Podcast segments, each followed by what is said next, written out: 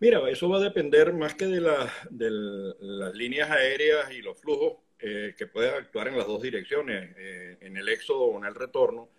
El, tema tiene que ver con la situación país. Eh, ciertamente Venezuela creció el año pasado, las expectativas para este año también son de crecimiento, pero es que estamos en el piso, en el subsótano 80.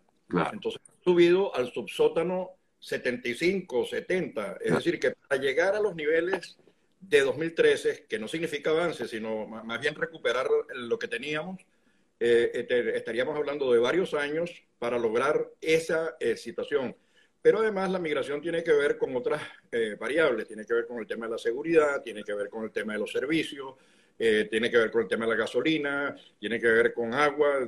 Ahí tenemos procesos de migración interna. Desde Maracaibo, por ejemplo, está migrando mucha gente hacia otras partes del país por el tema eléctrico. Entonces, eh, la gente migra por múltiples razones, no solamente porque eh, haya una situación económica difícil, que ya es una variable importante, ¿no? Pero ¿Qué es lo que puede ocurrir? No lo sabemos. Va a depender eh, también no solamente de, variables relacionadas con el país, sino también de lo que ocurre en otros países. Estamos viendo una recomposición de, del tema migratorio. Por ejemplo, el año pasado hubo un salto enorme eh, de los migrantes venezolanos que viajan a Estados Unidos, eh, más, más de 100.000, y solo en estos dos primeros meses de, este año han pasado Río Grande más de 25.000 personas, ¿no? Venezolano. Sí, y claro, y muchos de, esos, de, de esas personas, por cierto, Tomás, te pregunto, em, no, no salen de Venezuela, sino que ya estaban en otros países, ¿correcto? Claro, es que la, migración es un poco eso. La migración es, eh, llegaste a Colombia, lograste estabilizar, eh, lograste recuperar algunos recursos, conseguiste unas posibilidades de desarrollo en Ecuador o en Perú o en Chile, y bueno, te vas movilizando. Eh, la situación y la volatilidad económica y política en Latinoamérica es tan grande que muchos venezolanos han optado por migrar entonces, eh, aquellos que lo pueden hacer con facilidad hacia Europa por tener papeles eh, o hacia los Estados Unidos. Entonces se producen procesos mm, de, de, reacomodo del proceso migratorio. ¿no? Sí, efectivamente. Eh, claro, muchos han buscado otros horizontes, pero también muchos han regresado a Venezuela, Tomás.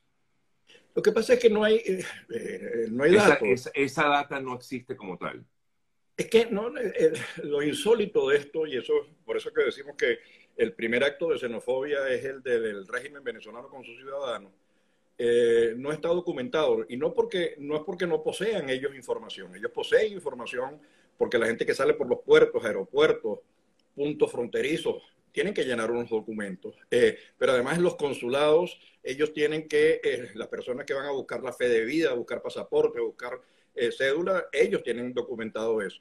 Entonces, lo que da indigna, lo que da mucha rabia, es que ellos no hayan levantado esa información cuando están obligados a hacerlo, porque eso tiene efectos sobre el proceso de planificación de los servicios, del transporte, de la salud, de la educación en los países, en el país de origen. Entonces, eh, eh, indigna eh, que no haya ese dato y eso significa un desprecio absoluto, es decir, invisibilizar el tema. Entonces, cuando dicen regresaron 28 mil personas, tú dices, bueno, pero si estos señores decían y lo dijeron, no, no, lo estoy inventando, lo dijo el señor Maduro en Naciones Unidas en Nueva York, dijo que en Venezuela no tenía diáspora, que eso era un invento del imperialismo galáctico. entonces, uno dice, eh, esto ya es una bofetada a quienes están recibiendo a los venezolanos, ¿no? Eh, con políticas de acogida, eh, además ejemplares, porque lo que está haciendo Colombia, con dos millones, más de dos millones de venezolanos allá, no, lo pudo, no lo ha podido hacer ningún país europeo. Intentó hacerlo la Merkel, la señora Merkel en, en Alemania, y eso le costó el cargo. Sí, sin duda alguna. A tu juicio, eh, Tomás viene, amigas, amigos, trabajando con el tema de la diáspora como muchos años. Él ha hablado incluso desde el año 2003. Pero te pregunto, a tu juicio, en estos momentos, ¿cuál sería el mejor país de acogida para los venezolanos? A ver, eh, yo creo que lo que se ha hecho en el mundo con los venezolanos, más allá de eh, los problemas que hay, se acaba de reunir la comisión eh, promovida por la Iglesia en Chile para, para atender los temas que han surgido, actos puntuales, pero bueno, hay 500 mil personas en, en, Chile, 500 mil venezolanos. Eh, yo creo que el, el, ejemplo que se le está dando al mundo lo lidera Colombia. Colombia es un país que eh, ha intentado, además la política con la que todos están aprendiendo, todos estamos aprendiendo, que es la estrategia de regularización. Acaban de crear ahorita en Bucaramanga eh, otra sede de Intégrate.